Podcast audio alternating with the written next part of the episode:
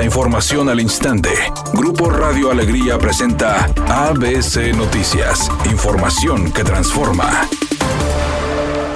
El director de Protección Civil en el Estado, Erika Vasos, exhortó a la población no hacer fogatas en cualquier zona forestal de la entidad para evitar la propagación de incendios de esta magnitud, puntualizando que no se deben tirar colillas de cigarro ni preparar carnes asadas en la sierra. Por su parte, David de la Peña, alcalde del municipio de Santiago, puntualizó que se amplió el decreto de la veda de fuego a petición del gobernador del estado, Samuel García, para la prohibición de artículos flamables como leña, carbón y otros que puedan provocar un incendio, agregando que la autoridad municipal tendrá que establecer filtros necesarios en la entrada del Parque Nacional Cumbres para realizar inspecciones y se retire cualquier material flamable que lleven a la Sierra de Santiago. Finalmente, Laura Velázquez, coordinadora de protección civil a nivel nacional, comentó lo siguiente sobre el incendio registrado en la Sierra del municipio de Santiago. Muchas de nuestras acciones dependen de las condiciones climáticas.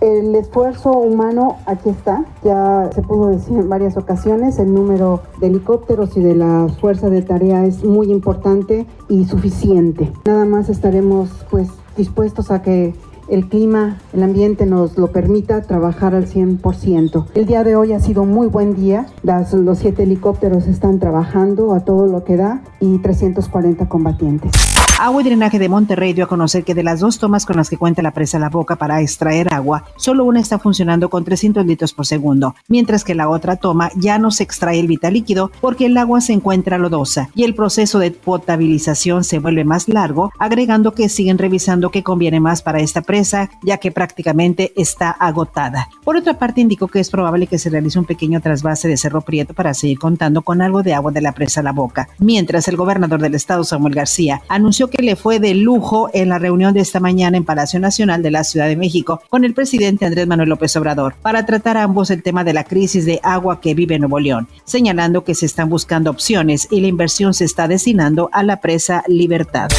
La Cámara de Diputados aprobó la nueva Ley General de Movilidad y Seguridad Vial para fortalecer la prevención de muertes y lesiones de tránsito, ya que cada año México registra más de 15.000 muertes por accidentes de tránsito. Se advierte que la máxima prioridad de paso es a peatones, seguidos de ciclistas y usuarios de vehículos no motorizados. Además, se crea el Sistema Nacional de Movilidad y Seguridad Vial para coordinar a las autoridades federal, estatales y municipales. También garantiza atención médica y psicológica de manera integral y la reparación del daño a las víctimas. Editorial ABC con Eduardo Garza. Otra vez un incendio en un corralón de garaje y talleres. Más de 100 vehículos dañados. No es la primera vez que pasa. Garaje y talleres no garantiza la seguridad de los automóviles retenidos. Garaje y talleres ha monopolizado el servicio de grúas en toda el área metropolitana. Todos los municipios llevan años dándoles la concesión exclusiva a garaje y talleres para el arrastre de vehículos y cobro de pensión por día a los automóviles detenidos por infracciones de tránsito. Así están las cosas reales en garaje y talleres.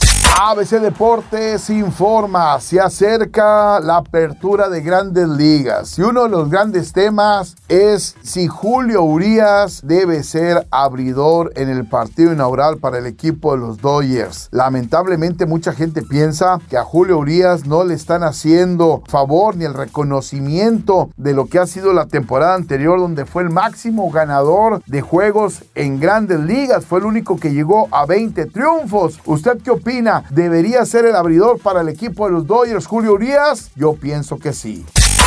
Rebecca Jones retomó el tema del abuso que sufrió Sacha Sokol de parte de Luis de Llano. A través de un mensaje en Instagram, Rebecca Jones le dio todo su apoyo a Sacha y recordó que en algún momento le tocó verla acompañada de Luis de Llano y que en aquel entonces se sacó muchísimo de onda porque ella era una niña y de Llano ya era un señor.